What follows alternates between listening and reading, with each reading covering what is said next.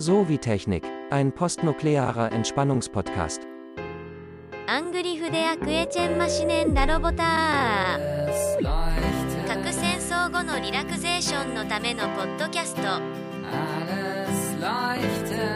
Prometheus sprach, es werde Licht. Godzilla, Banzai. Voll banger Furcht, ja fast schon Todesangst, legte ich mir die Werkzeuge griffbereit, die in dem leblosen Ding zu meinen Füßen einen Lebensfunken entzünden sollten.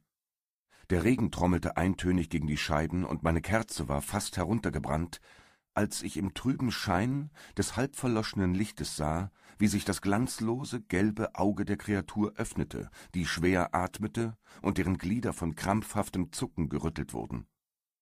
Wie soll ich meine Empfindungen angesichts dieser Katastrophe schildern?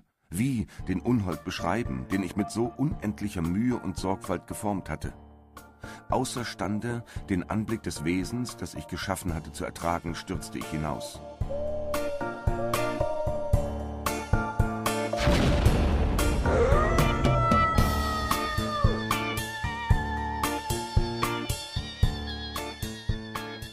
Heute Nacht der zweite Teil unserer Frankenstein-Reihe mit den Techniksoziologen Claudia Muhl und Diego Compagna.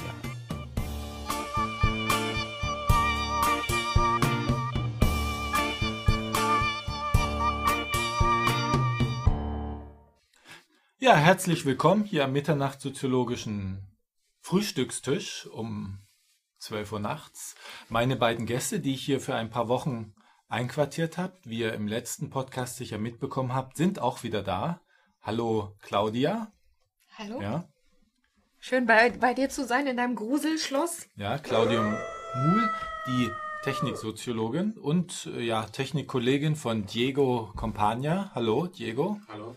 Ich erzähle euch mal eine Anekdote, warum ich auf das Thema Frankenstein eigentlich gekommen bin. Es ist so, ich wollte ja meinen Bachelor machen jetzt auch in Biologie, weil als Soziologe, Mitternachtssoziologe kriegt man nicht so äh, tolle Jobs, wenn man hingeht und sagt, man ist Experte für Geister. Also es werden tolle Jobs angeboten, aber anderen. Und, Deswegen wolltest du was Handfestes. und da wollte ich was Handfestes und da dachte ich Biologie. Du, wir haben uns ja über Technik, Soziologie, da ist auch Biotechnologie mit drin und so. Und dann habe ich im Bachelor, in der Prüfung, habe ich mir gedacht, baust du doch mal, so wie Frankenstein, einen Soziologen zusammen aus allen Soziologen, die du so in deiner Gruft findest. Ja, und dann war ich in der Prüfung, habe den vorgelegt und dann haben die sich das mit offenem Mund angeguckt und haben gesagt, ja und jetzt? Also ja, dann haben die so den Arm und ließen den so fallen und sagten, der bewegt sich ja gar nicht. Und habe ich gesagt, ja, das ist ja der Arm von Karl Marx. Und ihr kennt ja sicher den Ausspruch, wenn der starke Arm des Volkes es will, dann stehen alle Rädchen still. Ja. Und da sagst du, okay, aber der ganze Torso, äh, der bewegt sich auch nicht. Und da habe ich gesagt, das ist Max Webers Torso. Ja, das starre Gehäuse der Gesellschaft wird dadurch repräsentiert, da bewegt sich nichts. Ja. Und dann sagten die, ja, aber der redet auch nicht. Und das, ist das Gehirn ist von Luhmann, von Niklas Luhmann. Ja, das ist vollkommen autopoetisch und selbstreferenziell. Ja. Äh, Luhmann hat ja gesagt, Systeme, da gehen keine Infos rein und kommen keine raus. Die sind für sich abgeschottet. Das ist ja vollkommen klar, dass so einer dann nichts sagt. Ja. Und dann sagten die, ja, aber irgendwas ist doch hier faul. Ja. Und dann habe ich gesagt, ja, aber die sind ja auch schon eine Weile tot. Ja. Es ist ja klar, dass die nicht mehr so frisch sind. Und dann haben die gesagt, nein. Ja, und dann, dann war das irgendwie gelaufen. Ich bin durchgefallen. Und dann habe ich gesagt, ne, wenn das so nicht klappt, Schuster, bleib bei deinen Leisten und mach mal Frankenstein. Soziologisch. Ich glaube, was dir bei deinem Experiment Ja. gefehlt hat, war einfach äh, so, dass, dass so die richtige Anwendung des Galvanismus, das hatte dir der Dr. Frankenstein voraus. Der hat es nämlich geschafft, das Wissen Ja. seiner Zeit über solche elektrophysiologischen Prozesse Ja. gezielt und richtig einzuwenden, um die Leichenteile ein bisschen zu animieren. Ja, ich hatte eine Batterie dran gehalten, das war vielleicht nicht so gut. Ich habe es dann auch aufgegeben. Es macht keinen Sinn, glaube ich. Ich glaube, soziologisch kommen wir da weiter. Denn heute ist das Thema nämlich sehr interessant. Wir haben ja beim letzten Mal besprochen, wie Frankenstein in seiner Zeit wirkte. Und heute wollen wir darüber reden, hat uns Frankenstein denn heute noch was zu sagen? Also ich denke, da gibt es eine ganze Reihe Themen, die, Ja. die in dem Roman angerissen werden und vielleicht das, wofür ich mich jetzt so ähm, schon mal auch deutlich interessiert habe, ist eigentlich, wie Wissenschaft in der fiktionalen Literatur oder mhm. später dann auch im Spielfilm verarbeitet wurde. Und Frankenstein ist ja schon eine Geschichte von Wissenschaft, also von der Entwicklung ähm, von Technologie und beziehungsweise ja. von medizinischem Wissen, wie man Technologie nutzen kann, um medizinische Fortschritte ähm, zu erzielen. Und da rein äh, reichen aber dann nicht nur diese wirklich diese praktische Thematik von diesem Galvanismus zum Beispiel, der eben dazu genutzt wird, irgendwie die, den die anzuwerfen wie ein Motor, den genau, Menschen. Eigentlich, eigentlich ja. ja ähm, das ist irgendwie eigentlich nur der eine Aspekt dabei. Äh, wichtige andere Aspekte sind, sind eben auch die Verantwortung von Wissenschaft, die einfach heute äh, mehr denn je thematisiert äh, wird und thematisiert werden muss. Und deswegen denke ich, dass uns die Frankenstein-Geschichte da ganz viele ähm, Anknüpfungspunkte äh, bietet, wo wir nochmal darüber nachdenken können, ähm, wo wir ähm, in der wissenschaftlichen Entwicklung oder auch in der Entwicklung von Technologie sind und was für ähm, ethische Implikationen vielleicht auch wichtig wären. Im Prinzip ist es aber so. Wir hatten ja beim letzten Mal festgestellt, dass der Glaube damals herrschte, dass das wirklich kurz vor der Realisierung steht, einen Menschen aus Leichenteilen wieder zu erwecken. Also es war im Glaube der verankert, Zeit. der ja, damaligen Zeit. Ja. Und der Roman war eine Warnung eben, also kann man ja als konkrete Warnung sogar, als nicht, nicht mal als metaphorische Warnung, sondern als ganz konkrete Warnung. Nun ist sowas ja aber bisher nicht eingetreten. Trotzdem wirkt der Roman. Oder haben die Menschen weiterhin diese Angst äh, vor dem äh, zu erweckenden Leben als kon konkrete Angst oder ist das eine Metapher für irgendwas? Also ich, also wir haben ja letzte Woche haben wir schon das angesprochen und so ansatzweise zumindest ja. die Parallelen zwischen Prometheus und Frankenstein. Und dem, dem, also ja, Frankenstein als Wissenschaftler, der sich halt eben wie Prometheus äh, in gewisser Weise ja über bestimmte Grenzen hinwegsetzt. Und die Frage ist natürlich auch, welche Grenzen sind das? Und ähm, über welche Grenzen setzt sich, hat sich Prometheus hinweggesetzt? Über welche hat sich äh, Frankenstein, der Wissenschaftler? Also Prometheus hat sich ja über die Grenzen Zeus, also über die göttlichen Grenzen ja. hinweggesetzt. Ja. Frankenstein auch, weil Frankenstein, man dachte ja damals, die Menschen wären eine Maschine. Oder also doch, äh, ja, oder? Ja, ja, mechanistisches Welt- und ja. Menschenbild sicherlich. Insofern ist das doch eine göttliche Grenze, die dann noch aufgebaut wird, wenn das Weltbild doch schon sehr mechanistisch ist und man sagt vielleicht, der Mensch ist nur eine Maschine dann wäre das doch keine moralische Grenze zu sagen, naja, Maschinen kann man auch erschaffen. Gegebenenfalls könnte man tatsächlich da die Parallele sehen. Das ist, dass dann diese göttlichen Grenzen ähm, auch variabel sind, beziehungsweise nicht die Grenzen, aber wem man dann das zuschreibt. Also ob man jetzt sagt, das sind die Götter oder es ist die mhm. Natur. Also unter Umständen geht es dann halt eben gar nicht darum, wer also die Grenzen dann ähm, geschaffen hat. Sind das die Götter gewesen oder die Evolutionstheorie? Sondern unter Umständen geht es äh, gerade soziologisch betrachtet darum, dass Menschen Angst davor haben, Grenzen ähm, ja einzustürzen, die dazu führen könnten, dass sie selbst nicht mehr genau wissen, wer sie sind. Und dass sie selbst nicht mehr genau so. wissen, ob sie etwas Besonderes sind oder inwieweit sie sich von beispielsweise einem Tier unterscheiden oder einem Roboter. Ja, man kann einmal sagen, dass es die, die, dass sozusagen das Besondere des Menschen ja. weg wäre. Das ist, man könnte aber auch soziologisch sagen, dass tatsächlich dann das äh, Verhältnis, in dem sich Individuen zu ihrer sozialen Umwelt stellen, ja. in Gefahr oder zumindest ins Wanken gerät. Oder dass man zumindest die Befürchtung hat, dass man dann halt eben nicht mehr genau weiß, zu wem man sich in welcher Art äh, in, ein, in ein bestimmtes, nämlich soziales Verhältnis stellen soll oder nicht. Und dass dann Frankenstein, das Monster jetzt, ist so gesehen ja gar nicht so hochproblematisch, denn das ist ja, das ist ja mehr oder weniger ein Mensch. Ja. Aber das ist ja auch ein, ein Punkt, ne? Das ist eben ein Monster. Wir können uns ja fragen, wieso wird der auch so entstellt dargestellt. Ja, wenn du aus mehreren Leichenteilen zusammen, die nicht so, die Soziologen ja, in meiner Gruft, wenn ich dir gezeigt hätte, wie der aussah. Ja, aber ich meine, wahrscheinlich hatte man damals jetzt keine, keine Vorstellung von, von Schönheitschirurgie oder so, aber man hätte ja das trotzdem, also es ja, wird ja schon ziemlich dick aufgetragen, also mhm. dass sein ja. Aussehen ja auch so furchterregend ist.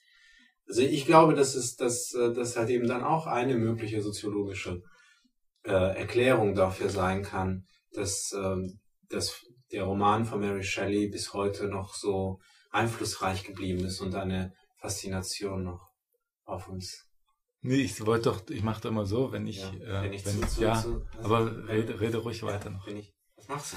Nein, das ist nur das Zeichen, dass du dann langsam zum Ende kommst. Ach so, ja, okay. Ja, okay, das war's. Weil ich wollte. Einen Einwand habe ich dazu. Ja, da, dich wollte ich gerade fragen, weil du ja, die, also ich wollte dich über die Darstellung fragen von Monster im Film, aber dein ja. Einwand gern? Ja, oder also Einwand ist vielleicht das falsche Wort, aber was ich eigentlich dazu sagen wollte, ist so, ähm, du hast gefragt, warum interessiert uns Frankenstein heute ja. eigentlich noch ja. als Geschichte? Genau. Ähm, und äh, ich glaube, eine Antwort kann sicherlich sein, dass das Monströse eigentlich ähm, so als äh, irgendwie so eine Vergegenständlichung von Ängsten irgendwie dann mhm. doch für Menschen scheinbar immer schon eine Rolle gespielt hat und in, und in verschiedener Weise einfach ähm, sie das ausdrücken und eben zum Beispiel halt in der literarischen Form. Heute werden natürlich alle Medien, die zur Verfügung stehen, genutzt, um Horror zu thematisieren. Und ähm, in Zeiten, die äh, über weniger Medien oder keine elektronischen Medien verfügten, gab es den Jahrmarkt zum Beispiel, ne, irgendwie wo, ja, genau, ja. also ne, wo irgendwie ähm, Missbildungen irgendwie dargestellt wurden. Also ne, zum einen wirklich halt verkrüppelte Körper ja. zum Beispiel auf die Bühne geholt wurden und Angst erzeugt haben bei den Leuten, aber auch wieder so eine Selbstvergewisserung ähm, geschaffen haben, nämlich mir geht's doch gut bei allem Leid, was ich so erlebe, ja, irgendwie ja. ganz so entstellt wie der bin ich noch lange nicht vielleicht. Ähm, und das ähm, scheint ja schon irgendwie auch so ein, so ein Aspekt zu sein, dass das für soziales Zusammenleben irgendwie immer eine Rolle gespielt hat, auch so die Abgrenzung vom anderen, ne, zur Selbstvergewisserung.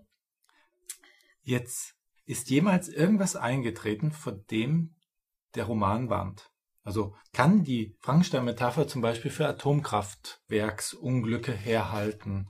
Äh, denn eigentlich ist es doch so, beim Atomkraftwerk kennen wir ja die Risiken und gehen sie bewusst ein. Der Frankenstein wusste noch gar nicht, was mit seinem, also er kannte keine Risiken, die entstehen können, ja, beim Atomkraft.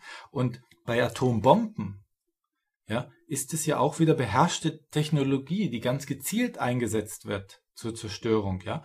Und bei Frankenstein ist doch mehr das Unkalkulierte. Soweit ich die Kritik am Franken, also vom Frankenstein-Roman verstanden habe, hieß es immer, wir kritisieren die, die unbeherrschte Wissenschaft, die Sachen hervorbringen kann, die wir nicht mehr abschätzen können. Aber die Atombombe wird voll abgeschätzt. Und ich glaube, das Problem ist das gar nicht, sondern das Problem ist das Wissenschaftskalkül. Die Atombombe ist ein festes, kalkuliertes, beherrschtes, eigentlich doch beherrschtes Ding, das dann gezielt abgeworfen wird und durch die, also durch die Kalkulation die Katastrophe bringt und nicht dadurch, dass jemand sagt, ich bringe was in die Welt, von dem ich nicht weiß, wie es sich auswirkt. Das wäre bei Biowaffen der Fall und Biowaffen werden ja schon immer geächtet. Also die, die, da gibt es starke Selbstbeschränkungen. Ja, und deshalb bin ich mir nicht so sicher, ob die Kritik, ob eine Kritik an einer entfesselten Wissenschaft gesetzt werden muss oder nicht besser die Kritik an der kalkulierten Wissenschaft. Also ich meine, der Punkt, den du hier aufwirfst, der ist sicherlich ganz hochrelevant und, und brisant auch. Ja. Ähm, mir fällt es im ersten Moment ein bisschen schwierig von diesem so ganz anderen Beispiel äh, der ähm, der Atomkraftwerke auf unseren Frankenstein zu kommen. Das ist ein ganz schön weiter Weg, aber wenn du jetzt allein auf dieser sehr abstrakten Ebene. Auf der Warnung, die der Roman mhm. äh, gibt oder die reingelesen wird vor den Konsequenzen der Wissenschaft. Mhm. Ich finde, also in dem Zusammenhang musste man dann auch nochmal fragen, inwiefern ähm, Atomkraftwerke wirklich äh, heute einschätzbar sind oder nicht. Naja, man weiß, wenn sie hochgehen, weiß man ja, was passiert. Man unterschätzt mhm. vielleicht das Risiko, aber man weiß, ja. was passiert. Es ist kein unkalkulierbares Risiko, was man eingeht. Ja. Es wird kalkuliert, aber zur Kalkulation gehört natürlich eine gewisse Irrtumswahrscheinlichkeit, die dann auch eintreten kann und eingetreten ist, ja. Man hat sich in Fukushima ja auch nicht gedacht, als, als die, ich kenne Katastrophenhelfer und manchmal kriegen die so Szenarien vorgelegt, wenn es passiert ein Erdbeben, eine Überschwemmung, alles gleichzeitig. Und dann lachen die. Dann sagen die, okay, das ist, hat sich wieder einer ausgedacht. Und dort ist das alles passiert, gleichzeitig, ja. Aber es war trotzdem im Kalkül, man, man konnte berechnen, wie die Wahrscheinlichkeit ist, und man ist das Risiko eingegangen. Wobei Frankenstein ja ein Mensch sein soll. Ich spreche jetzt gar nicht davon, was wirklich die Botschaft ist, sondern mhm. wie die Botschaft interpretiert wird. Und ich habe mich ein bisschen eingelesen und da kommt oft die Warnung vor der ungezügelten Wissenschaft oder vor ja. wissenschaftlichen Folgen, die wir nicht abschätzen können, vor Katastrophen, die entstehen. Äh, da bin ich mir nicht sicher, ob diese Warnung berechtfertigt ist, weil ich glaube, die Menschen deckeln wirklich schon irgendwo die Sachen, die unkalkulierbar sind. Sie gehen aber kalkulierbare Risiken dann wieder ein, wenn sie sagen, mhm. aber das muss kalkulierbar sein und man muss wissen, okay, mit 5% Irrtumswahrscheinlichkeit fliegt das hoch, das bin ich mhm. bereit einzugehen. Wenn ich irgendwo hingehe zu einem Politiker und sage, ich, habe, ich kann das nicht kalkulieren, dann werde ich keine Genehmigung dafür kriegen. Ich glaube, dass das gar nicht so die Gefahr ist, diese entfesselte Wissenschaft. Dass die Katastrophen der Menschheit mehr auf kalkulierter, kalkulierter Wissenschaft beruht, die dann halt, äh, wo man ein Risiko eingegangen ist. Würdet ihr da vollkommen widersprechen? Dann würde ich euch nämlich das Frühstück jetzt wegnehmen. Mhm. Nee, eigentlich würde ich, würde ich sagen, es gibt äh, Leute, oder du solltest dich mit denen zusammentun, die wirklich an der Stelle forschen. und dann würde, würdest du Brötchen, Brötchen verdienen. Ja, ich habe noch eine Frage. Und zwar bezieht die sich darauf, oder hast du noch was einzuwerfen? Du kaust erstmal. Ja, ist erstmal dein Spinnenbein zu Ende. Und zwar lese ich den Frankenstein-Roman oder die Botschaft darin ja ganz anders. Jetzt würde ich gern wissen, ob ihr mir da folgt oder ob ihr sagt, das ist Quatsch. Ich halte das nämlich für einen bisweilen eher rassistischen Roman. Ich will mal kurz erklären, was ich meine. Ja? Seid ihr noch aufmerksam? Ja. Wollt ihr noch irgendwas sagen? Wir wollen dir jetzt erstmal zuhören okay. bei deiner Argumentation. Ja, das, genau. Also das Frankenstein-Monster, das will ja die Zuneigung der Menschen. Soziale weil es, Kontakte genau, ja, mhm. weil es aber deformiert ist, wird es von der Gesellschaft ausgegrenzt. Also das ist der Grund, warum es ausgegrenzt wird. Und da kommt das, was du vorhin gesagt hast, ist ja eigentlich Mensch. Das, was uns beschrieben wird als Frankenstein-Monster, ja, die Situation, dass jemand ausgegrenzt wird und darüber zum Verbrecher wird, die ist ja gegeben. Also das ist ja Alltag hm. in, in der Kriminologie. Das ist ja nichts Neues. Also lassen wir den ganzen Hokuspokus mit der Menscherschaffung zurück. Mhm. Könnte man ja auch sagen, da ist ein Mensch, mhm. der ist verstümmelt durch einen Unfall oder irgendwas und wird, oder durch eine Krankheit und wird ausgegrenzt. Mhm. Und als, als Rache reagiert er mit Gewalt. Das ist doch die Katastrophe eigentlich. Und so äh, beschreibt der Roman ja im Kern Integrationsproblem. Und jetzt ist es aber so, wenn wir mal überlegen, was ist die Katastrophe im Roman? Ja, welche Metapher wird denn für das Unheil herangezogen? Das Monster ist ja gar nicht die Katastrophe, obwohl das immer so scheint, oh, ich habe ein Monster geschaffen, ja. Das Frankenstein-Monster wollte geliebt werden. Die Gesellschaft hätte das Monster ja integrieren können. Dann hätten wir ein Happy End und alles wäre gut, ja. Aber nein, die Katastrophe entsteht dadurch, dass die Gesellschaft auf das Monster halt so lange eindrischt, bis es zum Mörder wird. Ja? Der Roman zeigt also auf der ersten Stufe, was passiert, wenn man Ausgrenzung und Rassismus betreibt. Ja? Und dieser We Weg führt dann in eine Gewaltspirale. Auf der zweiten Stufe bietet er halt nur eine Lösung an.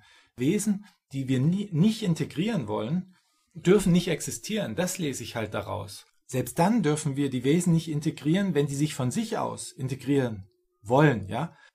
Oder ganz konkret, wer deformiert ist, soll lieber erst gar nicht existieren weil wir können ihn ja nicht integrieren, wir wollen ihn nicht integrieren und das ist ja Abtreibung von Behinderten nach Pränataldiagnostik eigentlich, ja, vielleicht sogar Euthanasie. Und die Botschaft ist, es wäre besser, wenn ein Krüppel nie geboren werde, ja, oder abstrakter, der unterdrückte Mensch gefährdet die Gesellschaft, weil er auf Gewalt mit noch mehr Gewalt reagiert. Oder der Migrationshintergrundmensch gefährdet die, die Gesellschaft, weil er auf Ausgrenzung mit Gewalt reagiert. Oder noch abstrakter, eine Entität, die auf Gewalt mit Gewalt reagiert, darf nicht hergestellt werden, darf nicht existieren. Ja? Die Gefahr wird in der Gewalt des Monsters gegen die Gesellschaft gesehen und in der Gewalt der Gesellschaft gegen das Monster, da, da wird die Katastrophe nicht gesehen. Und das interpretiere ich als ansatzweise rassistisch. Im Prinzip hätte man das ja auch in den Südstaaten spielen lassen können und sagen können, äh, seht her, welche Gefahr, also ein Südstaatenwissenschaftler, erschafft Neger, also sage ich mal so, wie sie sie damals genannt haben, in Anführungszeichen, ja. Und jetzt sagen alle, äh, der hat einen künstlichen Neger entwickelt, das ist eine Katastrophe. Der ist doch klar, den können wir nicht integrieren, dem wollen wir versklaven und was macht er? Er wird sich wehren. Sowas, solche Experimente müssen wir verbieten. Das ist genau die gleiche Botschaft. Die warnen vor einem Monster und nehmen als Metapher, als Repräsentanten für eine Katastrophe jemanden, der als Mensch so schon existiert, als Ausgegrenzter. Wenn ich dazu was sagen darf. Ja, ich habe mich jetzt etwas in Rage gegeben. Nein, nein, nein, aber also wenn ich deiner, deinem Gedanken folge, ja? dann müsste ich aber doch sagen, der Roman ist kein rassistischer Roman, sondern er weist auf diese Problematik hin, dass hm. ähm, Ausgrenzung zu einer Gewaltspirale äh, führen kann. Und das wäre ja eigentlich gerade dann eher das Motiv vielleicht der Autorin Mary Shelley in dem Fall, ja. halt auf diese Problematik hinzuweisen und eben zu plädieren für Eingrenzung. Ja. Aber dann muss ich das etwas korrigieren. Die Interpretation, dass dieser Roman vor einer Katastrophe warnt und diese Katastrophe in dem Monster gesehen wird, das ist eine rassistische Interpretation dann oder zumindest eine diskriminierende, mhm. weil man warnt ja dann vor etwas, was es so schon in der Gesellschaft gibt und hält das hin als Katastrophe. Die, die Katastrophe ist aber die mangelnde Integrationsfähigkeit, die hier herrscht. Dem würde ich auf jeden Fall zustimmen. Das ist die. Das die ist schön. Und du, Diego? Willst du dich dieser Übermacht von Stimmen anschließen? Naja, so nicht, nicht vollständig. Also ich finde deine, deine Deutung auf jeden Fall sehr originell und da ist ja auch viel dran. Ähm, das kann man auf jeden Fall so sehen. Auf der einen Seite, auf der anderen Seite ist äh, Frankenstein eben nicht etwas, was es schon gibt. Also das mhm. Monster. Aber die Katastrophe gibt's. Das, wenn er das Monster hergestellt hätte und es wäre nicht deformiert, ja. hätte er nicht geschrien, wäre nichts passiert. Nichts. Also die Katastrophe, die rein interpretiert wird, dass wir einen künstlichen Menschen herstellen, ja. die ist ja äh, dort nur dadurch, dass er deformiert ist. Und deformierte Menschen gibt's. Und dann kommt's zur Katastrophe, weil, weil er nicht integrierbar ist. Ah, ich weiß nicht, ob das das Hauptmotiv ist. Also es ist vielleicht einfach nur eine Illustration seines Andersseins. Mhm. Oder dass das Monster mhm. halt äh, äh, na, einfach äh, Ja, aber das Anderssein, gut, dann sage ich, es gibt Menschen, die anders sind und die diskriminiert werden. Dann, dann funktioniert das Argument aber trotzdem. Dann muss man halt nicht verstümmelt oder so sein. Wenn im Dritten Reich ein Jude hergestellt worden wäre, hätte man sagen können, um Gottes Willen, die Wissenschaft darf nicht unbegrenzt sein, die stellen Juden her. So hätten die Nazis nämlich dann argumentiert. Und hier argumentieren wir, um Gottes Willen, die Wissenschaft stellt Wesen her, die anders sind als wir. Mhm. Und also das darf doch nicht die Botschaft sein. Von, von so so wird es aber manchmal gelesen. Als Warnung, er schaut sich die Katastrophe an, die er hergestellt hat. Er schaut sich das an, der Frankenstein, was er hergestellt hat und schreit und rennt raus und wird sich bewusst, was er getan hat. Ich glaube, das ist das Relevante, was du sagst. Er wird sich bewusst, aber es ist nicht wirklich von der Katastrophe oder würde ich den Katastrophenbegriff anders mhm. verstehen und würde nicht sagen, dass das in, ähm, dass der hier zutreffend ist, sondern dass eigentlich das Element der Bewusstwerdung ähm, ja. und, und äh, der Verantwortung für Handeln. In ähm, der Dramaturgie kommt es dann aber mhm. zu, aufgrund des Aussehens. Ja. So, aber was ist gut, dann das können wir ja, da können wir ja drüber nachdenken, was mhm. ist denn eigentlich das, was wir hier reinlesen? Ist das überhaupt ein Roman, der warnt? Irgendwie schon. Und vor was warnt er? Er warnt, warnt er denn wirklich vor so einem sozialen Konstrukt wie mangelnde Integrationsfähigkeit? Oder hat er nicht damals konkret, hat er ja, haben wir ja letzte Mal schon darüber gesprochen, dass er wirklich von einer konkreten Sache warnte. Die Leute glaubten, es kann passieren, dass Menschen künstlich erschaffen werden. Und insofern ist der Ansatz doch des Romans, dass er ein, also gar nicht metaphorisch, wie ich sagte, sondern ganz konkret vor solchen künstlichen Menschen, also vor der Erschaffung warnt. Warum? Was ist denn das Problem der Erschaffung? Und dann bietet ja die Shelley ein äh, entspinnt ja ein Fiasko. Und das hat doch ein Motiv. Sie hätte ja auch ein Happy End machen können. Aber nein, sie wollte ja darstellen, dass es dass eine konkrete Sache, nämlich das konkrete Monster zu erschaffen, in die Katastrophe führt. So, und, und das führt aber nur in die Katastrophe, wenn das Monster nicht integriert wird. Und das hat die Shelley halt nicht als Lösungsweg aufgetan, außer am Ende so ein bisschen mit dem Kapitän, der das Monster anerkennen wollte. Aber das Monster ist letztlich gestorben. Also ich finde, wie gesagt, eine Deutung, dass es äh, auch um integrationspolitische äh, Themen oder Integrationsphänomene äh, geht, auf jeden Fall originell. Und da kann man irgendwie viel machen und auch viele Parallelen sehen. Ich würde aber trotzdem davon ausgehen, dass es genau andersrum ist, so wie Claudia das vorhin dargestellt hat. Dann erklär nochmal den, die ich jetzt suggestiv auf meine Seite, die Hörer, die ich jetzt suggestiv auf meine Seite gebracht habe. Erklär nochmal deine Deutung? Also ich, ich gehe davon aus, dass, äh, oder ich halte es zumindest für wahrscheinlicher, dass äh, Franken, also das Geschöpf, das Viktor Frankenstein erstellt, äh, monströs ist, weil Viktor Frankenstein die Grenzen des Möglichen oder des Vertretbaren überschritten hat. Aus so einer wissenschaftskritischen Sicht. Also das Monster sieht monströs aus, weil es halt eben eine Darstellung sein soll von etwas, was nicht sein darf. Aber der Roman warnt nicht davor, dass man keine Monster herstellen soll. Ja, doch, da bin ich gar nicht auf deiner Seite, denn ja. in der letzten Folge hatten wir doch eben den Punkt, dass die Menschen glaubten, sie stehen kurz davor, aus Leichenteilen Monster zu machen. Und du, Claudia, hast ja noch gesagt, diese Shelley war in diesem Wissenschaftskreis eingeführt und hat also ganz konkrete Sachen beschrieben. Sie nimmt doch einen ganz konkreten Fall, die, es gab, weiß nicht wie viele Wissenschaftler, die auf Freakshows Leichenteile zusammengebastelt haben und die dann so wie Marionetten als, über Stromstöße zum Bewegen brachten und sagten, irgendwann werden wir auch daraus die Menschen äh, basteln. Und sie nimmt genau dieses Motiv. Das kann ich dann gar nicht mehr als Metapher verstehen, weil das ist doch, das ist doch ein ganz reales Motiv mhm. und macht dann Roman. Was du jetzt meinst, ist vielleicht eine Interpretation, die für dich möglich ist, äh, aus der Sicht heute. Mhm. Vielleicht der Grund, warum der Roman so lange Bestand hat. Ich glaube nicht, dass es, dass die Shelley schon diese Metapher im Kopf hatte, sondern ich denke, sie hatte ganz konkret halt ihre Kollegen im Kopf. Und die schufen einen künstlichen Menschen. Und davor wollte sie warnen. Ja, aber der Titel, der Originaltitel des Romans ist doch ein guter Beleg dafür, dass hm, diese okay. Metapher im Kopf Ja, hat. gut. Okay, da, dass es da um hast du mich. Ja. geht mhm. und nicht um die Unterscheidung zwischen Monster oder nicht Monster erschaffen. Es geht um eine Kritik ja. an der Erschaffung. Ja, das könnte, da könnte was dran sein. Wenn das so bewusst gewählt wurde. Es kann natürlich auch so gewählt werden.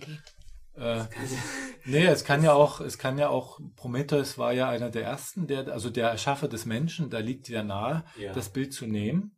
Aber ich bin da noch nicht so 100% überzeugt, weil das zu realistisch ist aus damaliger Sicht, was sie geschrieben hat. Es ist, es, dieser Roman hätte so aus der Sicht der Leute von früher, zwei, drei Jahre später, wirklich stattfinden können. Und dann soll das plötzlich eine Metapher sein. Es wäre wie wenn wir heute einen Roman über oder ein Roman über, über eine neue Energiequelle, die unbeherrschbar wird, und wir machen genau das, was, was in der Wissenschaft um uns herum passiert, bringen wir in einen Roman und sagen, aber das ist ja nur eine Metapher. Hm, ich weiß gar nicht, ob uns diese Debatte an der Stelle weiterhilft. Ob das eine Metapher ist oder ob es realistisch gemeint ist oder inwiefern da eine Trennungslinie ja. zu finden ist. Ich glaube, vielleicht eigentlich wichtiger ist, dass ähm, insgesamt, also was sie ja geschafft hat, ist diese Thematik ähm, einer medialen Öffentlichkeit ähm, zur Verfügung zu stellen. Und es führt dazu, dass wir noch heute über diese Grenzziehungen diskutieren. Und damit, ähm, glaube ich, hat sie einfach den Diskurs eröffnet. Und das ja. ist äh, das, was ich für noch bis heute von großer Bedeutung Ja gut, dem würde. würde ich natürlich zustimmen, ja. Ja, hinzu kommt, dass es gut sein kann, dass du recht hast. Oder auf jeden Fall ist deine Deutung in beiden Hinsichten spannend. Auch mit der, mit der Frau. Die Frau, die Frau Franken, also die, die, die Braut, Frankensteins mhm. Braut, ja. wird ja kurz fast fertiggestellt und dann zerhackt er sie. Warum? Weil er, weil er wieder erschrickt und sagt, noch so ein Monster. Ja, und das würde ich mit etwas Mut als, als Frühdiag, also als Abtreibungs, also mon, mhm. lieber ein Monster gar nicht erst entstehen lassen oder was ja. Deformiertes, ja. ja würde ich mit etwas Mut auch so interpretieren können, obwohl es das damals, doch, es gab ja damals schon die Engelmacher, das gab es ja, auch schon, ja, aber man wusste natürlich nicht, ob ein Monster, ein Monster, ob, ja, eben, ja, ja. Insofern wäre das, wäre das natürlich eine Interpretation rückwirkend durch mhm. die Technik hindurch, von mir, ja. Aber so ganz bin ich deiner Meinung nicht. Aber es kann natürlich auch sein, dass du recht hast. Vielleicht sollten wir abstimmen lassen, die Hörer. Also ich denke, dass jetzt gute Romane, das habe ich ja letzte Woche schon gesagt, immer viele verschiedene Ebenen Aha. beinhalten. Und deine Deutung trifft auf jeden Fall eine mögliche Ebene. Und genauso denke ich, dass jetzt die Deutung, die Claudia und ich eher Aha. vertreten, dann eben eine andere Ebene darstellt, die durchaus, wie du sagst, unter Umständen wirklich dann eher unserer Zeit geschuldet ist. Kann gut sein, dass mhm. Mary Shelley selbst das so gedacht hat, wie du das darstellst. Aber das ist Spekulation, das werden wir nie erfahren. Ja. Insofern ist es ja im Grunde egal. Und insofern hast du, Claudia, recht, diese verschiedenen Deutungsebenen machen natürlich, eröffnen dann Diskurse.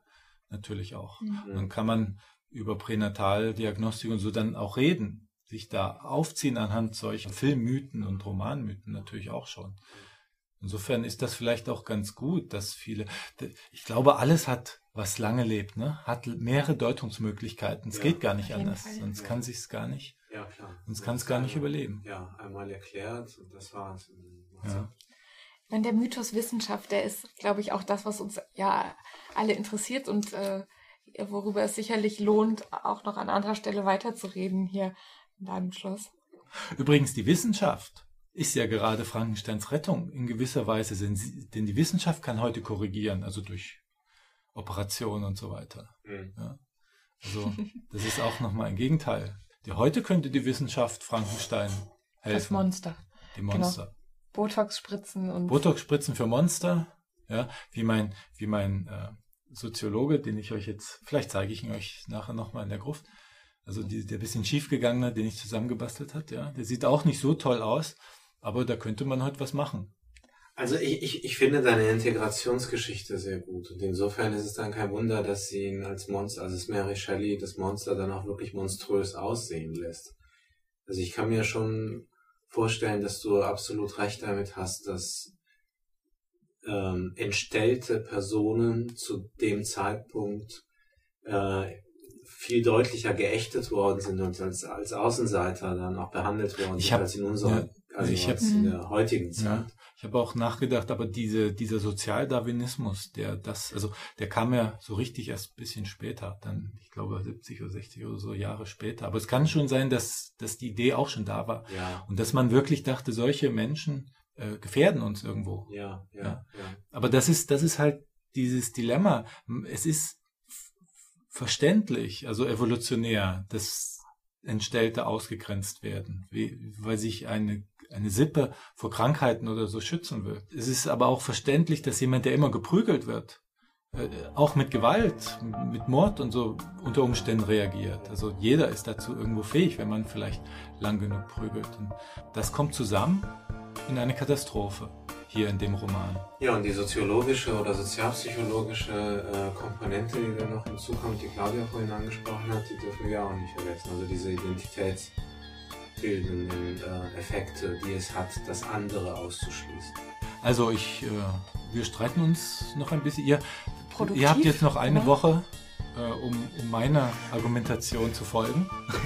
und falls ihr äh, dann doch sie für die richtige haltet, dann lade ich euch wieder ein und dann sehen wir uns nächste Woche wieder. Bis dahin. Ah, das war schön.